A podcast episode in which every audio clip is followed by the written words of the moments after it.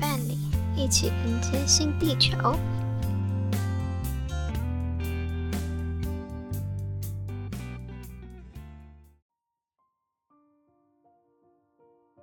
Hello，大家好，我是女孩，很感谢能邀请到我的星际家人 Amber 来到我的节目。Hello，大家好，我是 Amber，女孩你好。我接下来就开始今天的访问了。OK。在觉醒的过程中，有学习到什么小故事可以分享一下吗？学习到的小故事吗？嗯嗯，因为觉醒整个过程都是在学习啊。但是我可能可以讲到一个我在觉醒的过程中，有一次我静坐发生的事情，这样。对，什么事情？你知道我在觉醒之前一直在想，可能很怀疑到底自己是谁。对，那有一次我在对，你会觉得自己心好像都不太稳定。有一次我静坐的时候啊，那时候就有一个，你会觉得你自己身后的翅膀好像张开了。然后呢，我就到了一个地方，那个地方呢，其实是我的独角兽，还有另外一只，我的独角兽是黑色的，那有另外一只白色的独角兽，它引领我们一起到了一个那种歌德式的建筑物里面。一开始我到那个建筑物的时候啊。我没有办法进去，是你以前的家。就我想说啊，我没有办法进去，那就算了，我就准备要离开了。那但是我正要离开的时候，这时候就是大天使 Michael 跟加百利他们就出现，他就把我引领进去那个城堡里面。到那个城堡里面，在那内部我就看到一个镂空的金字塔，那塔里面有一个熟睡的，我觉得是人，但是它不是一个很完整的人类的那种形象，就是一个光。但是你知道他是一个人的存在，一个意识的存在。那我就过去拍他，他就醒来了，他就转过来就看着我。那看着我的同时，我就全身都起鸡皮疙瘩。我就好奇问他说：“嗯，你是谁呀？”他就他就很用很轻很柔的声音跟我说：“哦，我就是你呀，你终于来找我了。”我听到这句话的时候呢，我是瞬间我在静坐的同时，我瞬间开始掉眼泪。你也不知道为什么，你就一直疯狂的掉眼泪，我就不自觉想跟他说，哦，我也很，我好想你哦，我真的是不自觉告诉他说，我会很想他，然后他就跟我说，哦，我也很想你，我非常非常的想你，欢迎你回来，然后我就一直哭一直哭，他就继续说，他就说我很高兴再看到你，非常的爱你，然后我就说，哦，我也很爱你，那我可不可以留下来？因为我当下我真的觉得我好像回家的感觉，就很想要留在那边。然后他就跟我说：“哦，我会一直陪着你，可是你得回去，你要去完成你该做的事情，这样子，在地球的使命。”对，他说你也是一个完成什么，也是完成事。那我有可能其他有必须要去完成的功课，我就在那边留了一下。最后我就得回去了嘛，我真的很舍不得离开，真的，我就要走了。他又再跟我说一次，他就说我会一直都在，只要你相信的时候，我一直都在。嗯。我要离开的时候，我其实有看到阿斯塔指挥官跟那个圣泽曼大师是一起就这样离开那边。对，然后城堡是在我眼前就这样慢慢的消失。但当我回到了我的静坐的，就是我已经从那个状态回来的时候，我还是一直哭，因为我觉得那个是一种分离，一种想念。我想要振作啊，干嘛？然后我还是很一直哭，然后我就把我心轮打开，因为想说把心轮打开看可不可以让自己的心情好一点。但心轮打开的同时，我还是没办法。可是我心轮真的可以打得非常非常的开，这样。好，然后就那天晚上，我其实就一直很难过嘛，就是因为觉得好像分开了，所以就一直很难过。我到了昨天早上，我还是有一点点难过。然后呢，很特别的是，那天的隔天嘛，隔天的下午的时候，就在。听我的音乐，我用的 Spotify 在听音乐，好吗？有一首歌，我并没有把它加入到我的最爱，但不知道为什么它就跳到那一首歌。那首歌的歌词，他唱的意思就是说非常非常爱你，我一直在你身边，类似这种的歌词。然后就突然想到说，哦，嗯，对。然后我在想说，哦，对他跟我讲过，他会一直在我身边。然后当我感感受到这样子的时候，我真的也感受到他真的在我旁边。那我那个难过的情绪。就整个是一扫而空。他想告诉你，你们没有分离。对对对对，他可能是想跟我说，我们都已经见再见到面了，我已经在你身边了，你不用担心啊，你不用觉得说很难过，我就一直在。我刚刚听你讲，我起鸡皮疙瘩。我告诉很多人，很多人都都都说他起鸡皮疙瘩。对，而且那个过程实在是，我觉得用感动两个字来形容，这是你的本源吧？你的高我？maybe 吧，maybe。对我也没有问过他是谁，但是他他说他是我，那我相信他就是我。而且这个这个东西我一直没有办法忘记，就一直放在心里，然后我一直感受到他的存在。我每次静坐的时候都会跟他问候一下，都会问他好不好，是不是？嗯，对啊，就是可能送个光跟爱给他，然后我就可以感受到他在我我的身边啊，这样子。是不是每个人都有一个？我觉得应该是有。那我曾经也问过之前的羽毛老师，我也问过他，他说啊，这很正常的。有些人就是会去遇到这个，就是会再去去找到找回到自己的原本的那个我我是谁这样。也有可能是我在走向灵性之前，我曾经一直一直在反复的问自己，说自己到底是谁，为什么在这边这样子。好像很多星际种子都会有这样。对，对，他会有一种你没有这么的踏实。你你有你有这种感觉吗？对，对我也会。对吧？对吧？对，就是对啊。我记得我小时候觉得整个世界啊，就是我很小的时候，我觉得整个世界就只有我是有意识的人。可是慢慢长大之后，却会变成是怀疑自己，呃，我我是谁啊？但是我为什么我为什么要生活在这里？你在长大过程中，你一定会受到很多社会啊，或者是一些教育的影响，而且会变得比较害羞。对，反而变得。不太跟人接近，嗯，接近跟人接近的紧张啊，或者是有时候到底有点怕。对，那但是后面慢慢体体验到一些课题就好了。对呀，对呀，对呀。嗯，请问你的灵性天赋是什么呢？灵哦，灵性天赋。嗯，我其实也不是很清楚我的灵性天赋到底有哪些，然后但是直觉力会蛮准的，蛮强的。哦，但当我很相信的时候，我的直觉力会非常的准确，这样，然后可以跟水晶沟通，抱着它，我可以知道说啊，他他他可能会跟我讲什么这样。我我这样讲啊，我最希望我的灵性天赋是，我希望遇到我的人啊，他们所有的负面情绪都会忽然一扫而空。我不知道有没有像这样子的天赋，但我很希望我有。应该比较偏向是言语方式的疗愈吧。对不对？对啊，对啊，我嗯，对我也还在，等于说我也还在努力去做这一段，不管是从言语啊，或者是从文字，我的文字，或者是音乐，我都希望能够让你能够可以找回他们心中的本来就存在拥有的那个爱跟光，因为很多人都已经没有在看这些，他们已经看不到这些，可能就是对生活麻痹了吧？就有些人，对啊，对啊，或者是。嗯，或者是他他正在经历他一个比较苦痛苦的一个课程这样子，灵魂的暗夜。对对对对对啊！不过你这时候能够帮助他减轻他这个过程的话，其实我觉得是一个蛮不错的一个天赋。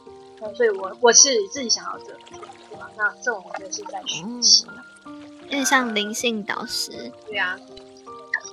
对对对，像导师，我又不太会教人，我可能比较会，我希望是影响，就是一种影响，潜移默化的这样。对对对对，这样。嗯，哎，那你你觉得你的灵性天赋是？我，或者是你希望？希望的话，我也偏向于是在跟人沟通相处的时候，可以让就对方忘记自己的烦恼啊，然后很自然、很快乐的去跟我相处。就是希望它的它的震动可以整个频率震动都可以往上拉，这样。我希望有一天我可以在地球上飞，真的飞起来。哈哈哈！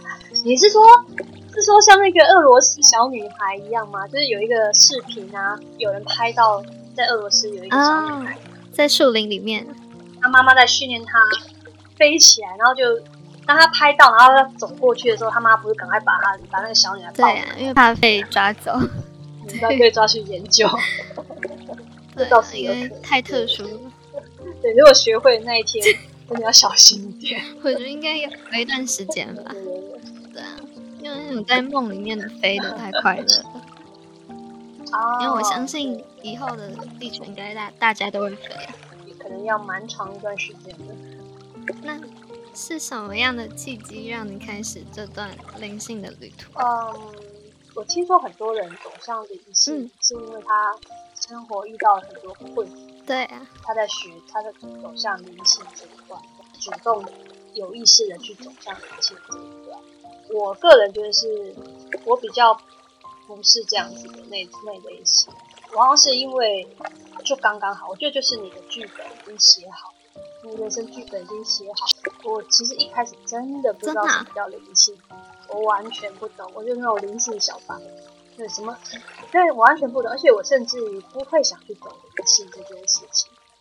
我觉得真的是一个人生，真的是一个非常美好的剧本。我我自己觉得我这一生的剧本非常的美好，因为我完全不懂，我完全对灵性没有，就我不会想要去接触。但是我就遇到一个朋友，他就是走灵性的，他偶尔会讲到。那讲到之后，一开始我也是就听一听啊，觉得没什么。对，那我也不觉得怎样。那可是有一次啊，我我就是在你知道在 Facebook 上面就看到那个金字塔养生学院的文章，然后我就看了那个文章，我就觉得哎，这文章好有趣啊。对啊，因为他讲他，你知道他的文章都是个案分享，然后就觉得哇，这真的是太神奇。然后我就先把它加入我最爱，把那个就按赞然后追踪这样，就这样放着，也也没有再去管它。过了一阵子，金字塔养生学院的那个 Facebook 又再跳出了一个文章，其实它应该是每天都有跳，只是我一直都没有去注意。那可是过了一阵子之后，某一个文章就吸引我的目光，那我就再看了一下，嗯，我觉得嗯，对我这个文章也蛮特别的，所以我就点进去细细的看了一下 Facebook 里面然后呢，我就想说，嗯，他写说，哦，可以做能量检测，免费。我想说，嗯，我我去试试看好了。虽然我不知道是什么，这样，我就去了。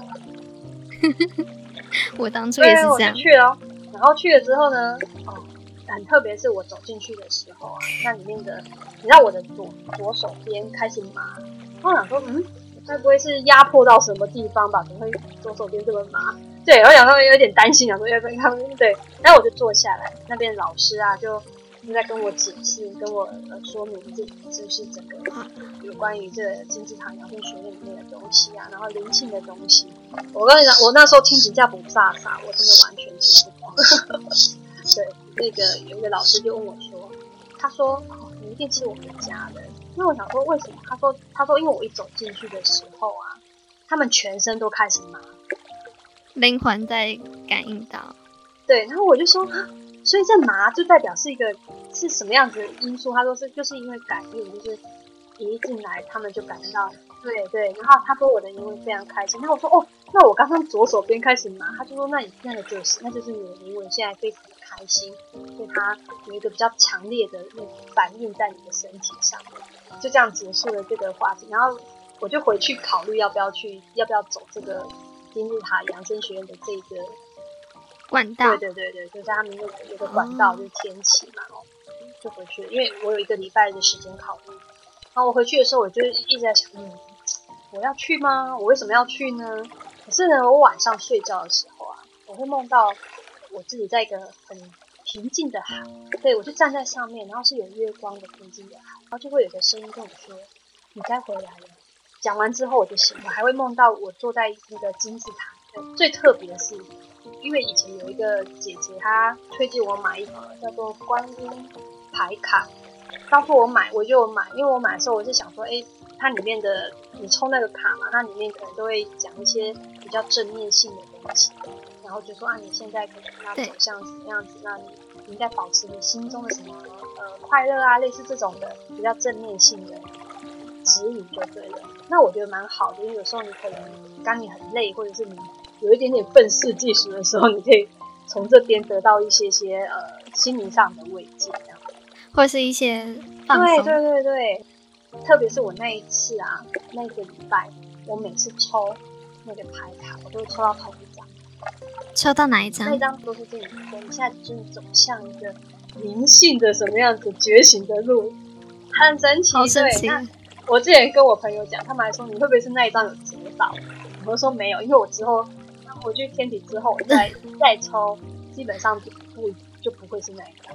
那所以我就去。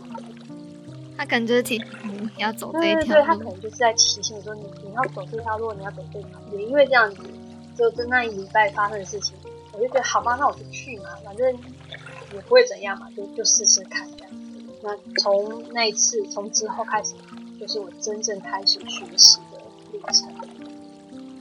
哦，这样你是有很有天赋的我。觉得就是你的剧本到了，对对，嗯就是你你就是要去的，那你就算不想去，他还是会让你去的感觉。对，因为是已经写好的剧本，灵魂决定好的要经历的事情。那在冥想的过程中，要怎么样让自己进入到放松的状态？闭上双眼的时候，思绪混乱的话怎么办？哦，这个确实是要学习啊。嗯，对啊，因为好像很多人会有这样的对，状态就是很。多当开始冥想的时候，会有很多奇奇怪怪的思绪啊、思想会进来嘛，对啊，一开始我会不理他，但你会你很容易跑过去嘛，对。然后你要再再想办法，你要用你的意志把它拉回来。让自己继续静下来。我觉得在我们静坐的一开始的时候，其实我们就要先设定一个目标啦。我今天在我静坐的时候，我可以完完全全的进入一个空无的状态，我自己会把自己放到那个空跟无的状态，就是对，对，所以哦，你当你这个目标下定之后，你在静坐的过程中，呃，我觉得一开始还是会，但是你就一定要想办法把它拉回来。有时候你可以把你的思绪放在你的心脏、心灵的位置，哦，就把意识放在那边。那也可以。我有时候会放在的是我的眉心轮，这个就是要一直不断不断的去尝试。培养自己的意志对力。对对，然后我早期自己会会去买，就是你知道我会点蜡烛，因为其实蜡烛是一个蛮好的那种白的蜡烛。真的吗？嗯，真的，你点一个蜡烛，你可以让你整个空间的感觉是变得比较明亮、比较温暖的，即便是一个小小的蜡烛。所以我一开始会这样，然后我会去买一些熏香，有时候是精油嘛，那种精油的那种这样子，让你的整个空间是一个非常 relax 的状态。那配合一些音乐这样子，有些赫兹的音乐，多少赫兹多少赫兹的音乐那个，其实都都会有吧。四三二，对呀，这这种四三二这种都都可以。那我自己的习惯是，我会洗个澡啊，慢慢的，比如说保养一下啊，然后慢慢的整理一下自己。那这时候你自己，你的心思其实会静下来。对，你会慢慢慢慢的变得比较缓。那这时候呢，你再去会更容易去走到，就是比较不会有那么多混乱的思绪进来。比较好进入状态，比较放松。对啊，对你，你因为你也放松嘛。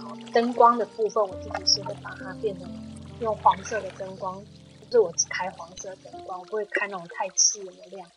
我也比较喜欢黄，我觉得要自己营造仪式感、氛围，还有感觉，去把它营造出来。有仪式感，真的会比较容易有那种那种状态。嗯，但我觉得最重要还是自己要能够把心思拉回来，拉回来，在在整个过程中一直拉回来，一直拉回来。能，够专心。对对对对对，就是专注。那你跟你的独角兽有什么样的互动？互动，对，它可以在你的生活中对你有什么样的帮助？其实我的独角兽有两只其实应该是只有一只啊，另外一只是他的朋友。哦，哦，会跟他一起出现。对，不会每次。那他给我的帮助吗？我有时候会请求他帮我净化空间，或者是帮我我在洗菜的时候，请他帮我把那个洗菜就是把那个菜上面的重金属啊、农药什么，就是透过流水把它清洗干净。其实你可以请独，你可以哇请独角兽来帮你这样，那他也可以帮你净化空间，甚至他会帮你种种的花花草草。那感觉好幸福。对我是一个很容易把花草种到死掉的人，我也是。对，但是自从我遇到独角兽，我的花草呢非常的美丽，那也好好谢谢它。对，不开花的会忽然开花，哇，这么神奇！但是我以前养它就是不开，在我呃遇到独独角兽之后呢，哎那一年它就开花了，而且开始非常漂亮。哇那你可以看到它出现在你的房间之类的。我目前还没有办法看到，我只有在进驻的时候可以感觉到它出现，但它好像不会出现在房间。它每次我每次看到它的时候，它都在一个很特别的地方，在很特别的地方。对，一个很特别的那个地方，我真的没有办法去形容是什么。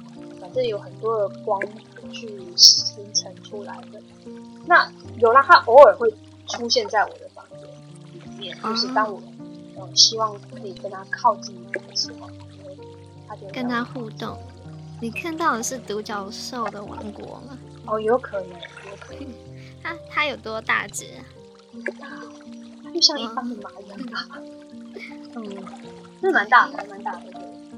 它是黑色，好特别。但是它的它的脚是银色，银色的脚，就是它的前的脚是银色，螺旋状。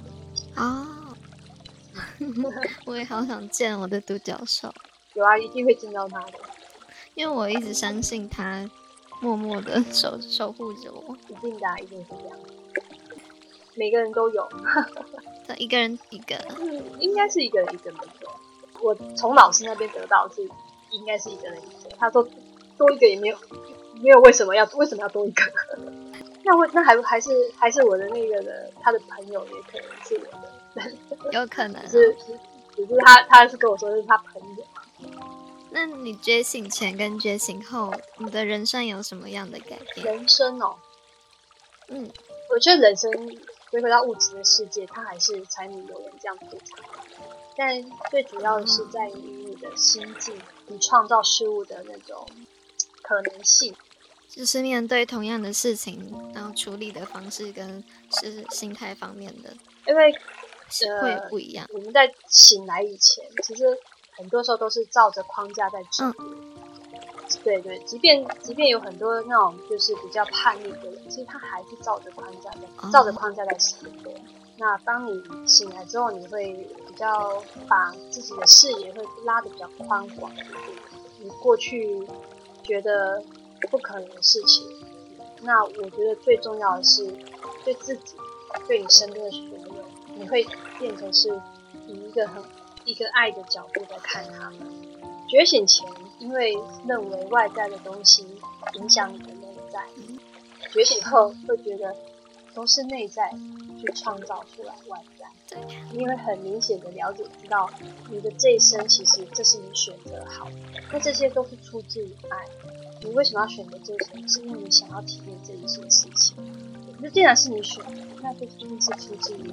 最根本的一个爱，因此你也会觉得你自己、你周围、你所遇到的任何事情，都是一个祝福，都是一个最好的。对呀，因为有些人出现在你身边，看似就是可能刚开始会觉得不舒服，但其实到后面你会发现这是一个学习，它是一个学习。那你也可以从，我觉得这有一点层次上的不一样。一开始我们可能在觉醒的初期会觉得是在学习，到后面你会非常喜欢任何出现在你身边的每个人。那就算觉得有一点点，应该说你会感谢他们的出现。对，就算就算你的心里说哦，我不想遇到这个人，可是你在过程中你会知道说啊，我要怎么让这个人可能呢？不要出现在我面前。那有人会觉得说啊，你你就是在排斥这些人啊。然后说，我就想不是，是因为我学习到这，你到连拒绝我都觉得都是一种都是我们要学习的东西。不要觉得说啊，拒绝别人，然后别人任何一个人的出现，因为打扰到你的生活的时候，你你要全盘接受，就没有必要。你这个东西出来之后，先感谢他出现。你知道了，这些人的出现都是你的剧本写好，是你想要去学习的东西。对，你会觉得说啊，坏事情出现了，因为你你的出现，我一定有东西是我要去学的。那同时你学会了怎么样去把这个人，就是回归到可能从你身边或身边离开，或是这个人转变了。哦，因为你的影响是转变的，那你你的内心又会回归到平静的状态。只是跟这个人需要体验的一些，那这个可能是有些人会觉得说，嗯，这人听起来很对对，但我觉得真的是这样子。反正任何人出现，任何的事物出现，其实真的都是充满爱才会出现在里面。不是偶然。对对，它不是偶然，那它是一个，它对你来讲绝对是很。那你有什么建议是给刚开始学习冥想或是走入灵性的听众说？如果真的要讲，我只能说是我的感想。你一定要相信自己，你要很爱自己。在走向灵性的过程中，灵性的学习中，不要太强硬的说我要达到什么程度，达到什么样子的很厉害的地方。我觉得这个很容易走火入魔。同时要相信自己，但是又不要给自己框架。这个是我觉得在走灵性的过程中可以做的一件事。我自己会这么想。对我举例来说哈，其实我一开始去金字塔学院的时候。我天启完之后，我出现了一个状况，我可以接收到不知道来自哪里的人啊，我有听说给我的讯息，我有看到。对，一开始这个讯息可能是还蛮正面的，对。慢慢的，可能我会想要说，那我是不是能够知道更多？是不是能够让自己的像刚刚问到灵性天赋变得更更强大，或者嗯，那我就会很急力的想要去学到这件事情。那过程之中，所以说我就有一点点走中了，你知道吗？就不自觉会很想要问更多问题，就是会在每一次的静坐，你都想要知道事情，想要听到什么这样子。对，那当然我们的起心动念不是不好，是我们起心动念是想说，我如果能够知道更多事情，我是不是可以告诉别人更多事情，对，帮助更多人。但是，但是这是很危险的事情。如果你你有这样子想法的时候。很可能会有其他的，对比较负面的声音，也会觉得，呃，也会也会给你讯息。那这通常在这个时候，你可能就很容易，你知道没有走在一个正确的路上，而是走在走偏了这样。我自己走偏之后，大概一两个月吧，我我又再回去那个学习的地方，那去把自己矫正回来。所以我在经过那一次之后，我我我觉得也是感恩，真的，你经过那一次之后呢？你再回来自己，在自己每天的修行的路上走，你会你会知道自己要的是什么，你会知道自己要保持在什么样的状态，那你也不会再去强求说，我一定要得到什么样的天赋，我要学到什么样子厉害的技能，你不会不会对，因为因为那种东西是你本本来就有的东西，它有一天会出现，让一切自然发生。那如何在？状态差的时候，跳脱框架，提升自己的频率。会听音乐，我觉得音乐是一个可以帮助我们非常大的一个方式啊，对或者是看看一些看一些比较相关的灵性相关的书嘛。那有些是正向的书，我觉得这个东西都还蛮能够。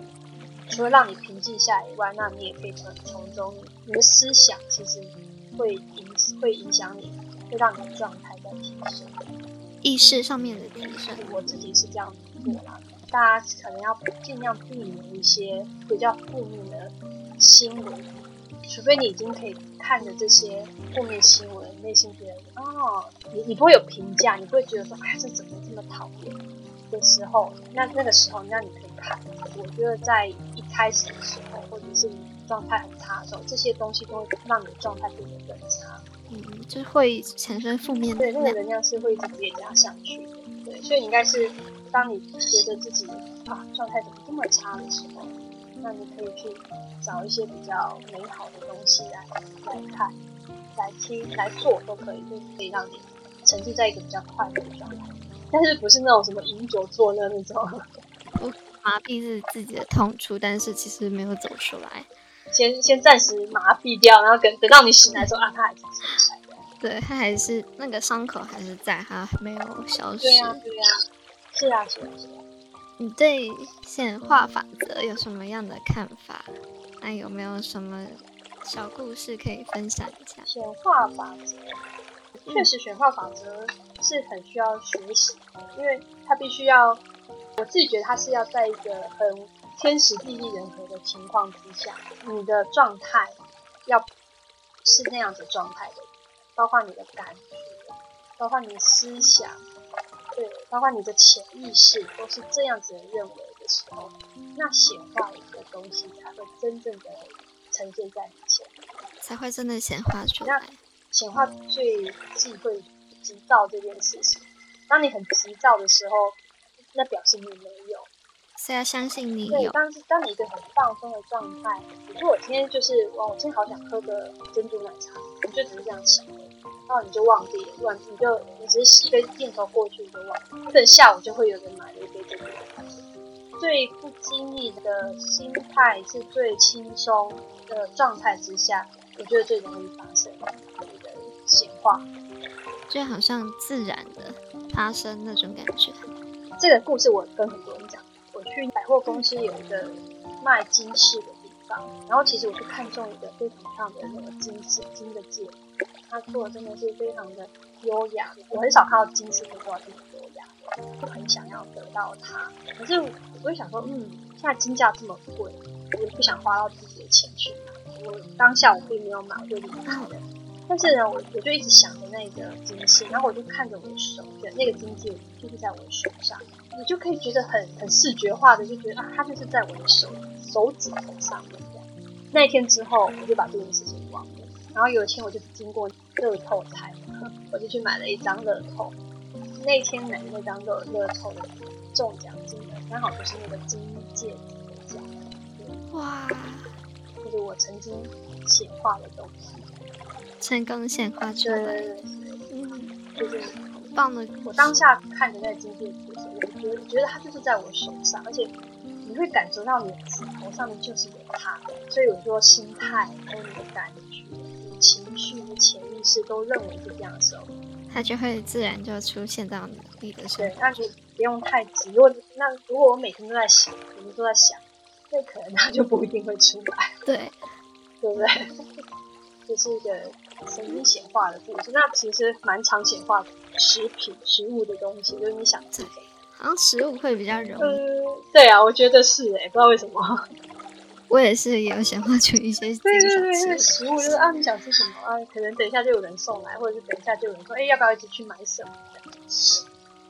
对啊，嘴巴的味觉就会感受到你已经在吃那个，那你的内心里觉得是，对啊，你的脑中你觉得哦，这个可以吃，你也吃过这样子，所以很容易就显化出来。对啊，嗯，好的。所以你想要一个 Apple 的电脑，那你可以去 Apple 电脑那边摸摸它们，然后感觉到，去想象它就在你的家的某个桌子上出现。